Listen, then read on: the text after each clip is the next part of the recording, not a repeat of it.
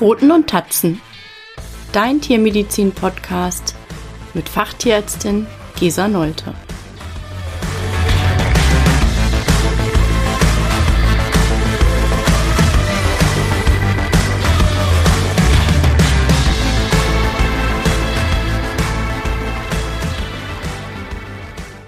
Hallo und herzlich willkommen zu Folge 12. Heute soll es um die Niereninsuffizienz bei Hund und Katze gehen. Die Nieren sind generell lebenswichtige Organe. Daher ist eine Niereninsuffizienz, also eine eingeschränkte Funktionsfähigkeit, auch eine gefährliche Erkrankung. Es sind sowohl junge als auch alte Hunde betroffen und eine genetische Vorbelastung ist möglich. Ursachensuche und Behandlung sind sehr vielschichtig und grundsätzlich unterscheiden wir Mediziner akute Niereninsuffizienzen von chronischen Niereninsuffizienzen, wobei akute Niereninsuffizienzen plötzlich und sehr symptomstark auftreten. Die Funktionen und Aufgaben der Niere. Sie dient erstmal als Filterorgan, also sie filtert Abfall, Gift und Stoffwechselprodukte aus dem Blut und scheidet diese über den Harn aus. Die sogenannten harnpflichtigen Substanzen werden über die Niere ausgeschieden. Die Niere reguliert den Wasserhaushalt, den Säurebasehaushalt, den Elektrolythaushalt, und da vor allen Dingen Natrium und Kalium und den Blutdruck. Außerdem produziert sie wichtige Hormone, wie zum Beispiel das Erythropoietin, was zur Bildung des roten Blutfarbstoffs benötigt wird, und Renin zur Blutdruckregulation. Also insgesamt sehr wichtige Aufgaben und entsprechend schwerwiegend sind die Folgen, wenn die Nierenfunktion nachlässt. Zum Aufbau der Niere. Jede Niere ist erstmal zu ihrem Schutz von einer Bindegewebskapsel, der sogenannten Nierenkapsel, umgeben. Und die wiederum ist von einer dicken Fettschicht umgeben und einer dünnen Bindegewebshülle.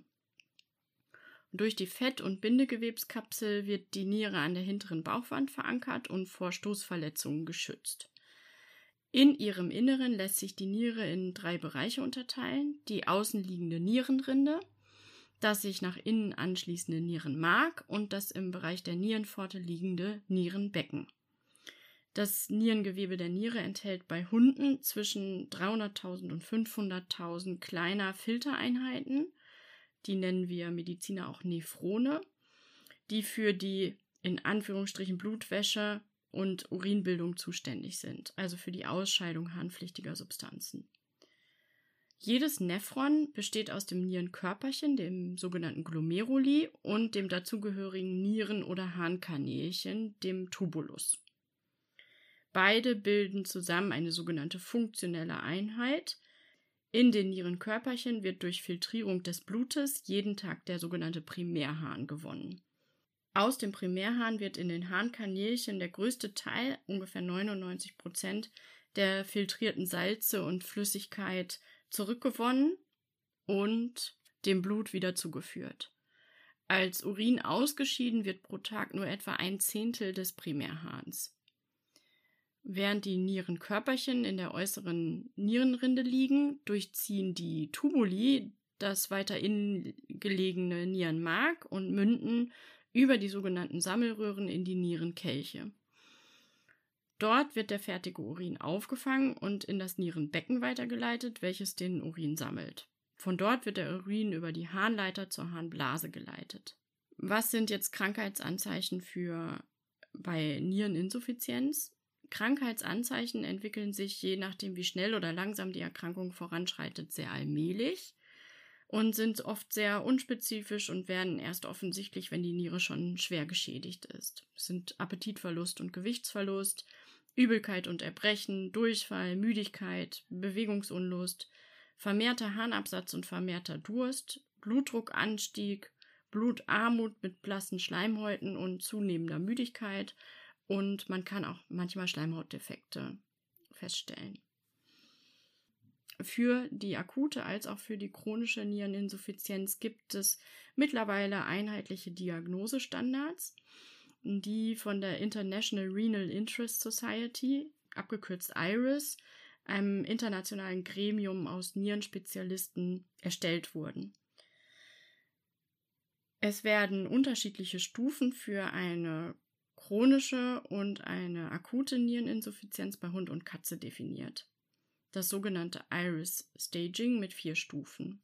Je nach Vorliegen eines Proteinverlustes über den Urin und je nachdem, wie hoch der Blutdruck ist, werden weitere Unterstadien eingeteilt. Zur Diagnose sind Blutwerte wichtig, SDMA, Kreatinin, Harnstoff und Phosphat. Ich gehe hier nur ganz kurz auf die einzelnen Blutwerte ein. Das SDMA ist das symmetrische Dimethylagenin, welches beim Abbau von Proteinen entsteht und in den Blutkreislauf gelangt. Es wird zu ungefähr 90 Prozent von den Nieren filtriert und ausgeschieden. Wenn es zu einer Abnahme der glomerulären Filtrationsrate kommt, erhöht sich der SDMA-Wert im Schnitt bereits bei 40% Verlust der Nierenfunktion, teilweise schon bei 25% Verlust der Nierenfunktion. Das ist recht, ein recht spezifischer Wert für die Nierenfunktion und wird weniger stark von sogenannten extrarenalen Faktoren beeinflusst. Kreatinin ist das Endprodukt des Muskelstoffwechsels und wird über die Niere ausgeschieden. Allerdings steigt Kreatinin im Blut erst bei ca. 75% Verlust der Nierenfunktion an. Harnstoff ist ähm, ein Endprodukt des Eiweißstoffwechsels. Allerdings ist der Harnstoffwert im Blut sehr futterabhängig und damit kein sehr genauer Marker für die Nierenfunktion. Phosphat wird noch überprüft im Blut. Phosphat ist das Salz der Phosphorsäure und ist am Energiestoffwechsel, an der Erhaltung von Membranen und an vielen anderen Stoffwechselvorgängen beteiligt. Dann ähm, wird zur Diagnose und zum Staging eine Urinuntersuchung durchgeführt, in dem es unter anderem um den sogenannten UPC-Quotienten geht, also den Urin-Protein-Kreatinin-Quotienten welcher ein Marker für den Eiweißverlust über die Niere darstellt. Und zum Staging werden noch, ähm, wird noch eine Blutdruckmessung durchgeführt. Ähm, ja, insgesamt muss man sagen, das Staging sollte ähm, nicht nur einmal erfolgen, sondern ähm, nach Diagnose der Erkrankung regelmäßig durchgeführt werden. Was sind jetzt die ähm, Ursachen für eine Niereninsuffizienz?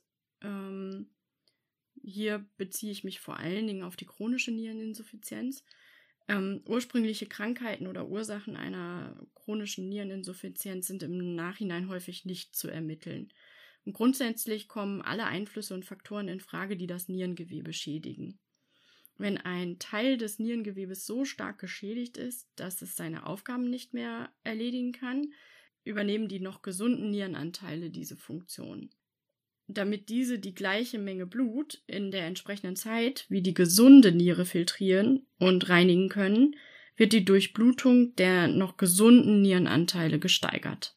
Das wird über eine Erhöhung des Blutdrucks durch eine Verengung der blutzuführenden Gefäße und eine Erhöhung des Blutvolumens über den Rückhalt von Natrium erreicht. Die zusätzliche Arbeit und der erhöhte Blutdruck überfördern allerdings irgendwann das noch gesunde Nierengewebe. Das wird dann geschädigt und stirbt ab. Es ist also immer ein Teufelskreis. Zur Therapie. Eine chronische Niereninsuffizienz ist nicht heilbar. Mit einem optimalen Therapiekonzept lässt sich der Verlauf der Erkrankung allerdings in vielen Fällen verlangsamen und die Lebensqualität wird dadurch möglichst lange erhalten. Akute Schübe sind immer möglich und können zu einer raschen Verschlechterung der chronischen Niereninsuffizienz führen. Jetzt zum wichtigsten Teil. Was kannst du tun? Ja, die chronische Niereninsuffizienz bei Hund und Katze bleibt oft lange Zeit unbemerkt. Daher muss man sagen, fällt der Prophylaxe der Vorsorge eine große Bedeutung zu. Um eine chronische Niereninsuffizienz schon im Anfangsstadium zu erkennen und die Lebensqualität deines Tieres mit einem frühen Therapiebeginn lange zu erhalten, ist es sinnvoll, einen jährlichen Blutcheck inklusive dem Frühparameter SDMA durchzuführen. Ab einem Alter von ähm, ab sieben Jahren sogar sehr zu empfehlen, bei großen Hunden sogar schon ab vier Jahren. Wenn dein Tier bereits eine chronische Niereninsuffizienz diagnostiziert bekommen hat, dann ist es wichtig, den Therapieplan deines Tierarztes umzusetzen und ähm, ein regelmäßiges Staging durchführen zu lassen, also Blutparameter, Urinuntersuchung und Blutdruckmessung. Medikation je nach Iris-Stadium, Proteinverlust und Blutdruck sehr unterschiedlich. Eine, eine, eine große Bedeutung kommt der Ernährung bei der chronischen Niereninsuffizienz zu. Durch die Verminderung der Proteinzufuhr bei erhöhter Proteinqualität versucht man die Belastung der Niere zu reduzieren. Außerdem sollte in der Ernährung der, die Phosphatzufuhr reduziert werden. Und im besten Fall ist die Energiedichte und der Fettanteil im Futter erhöht. Ähm, man kann noch zusätzlich unterstützen durch Antioxidantien und Omega-3-Fettsäuren.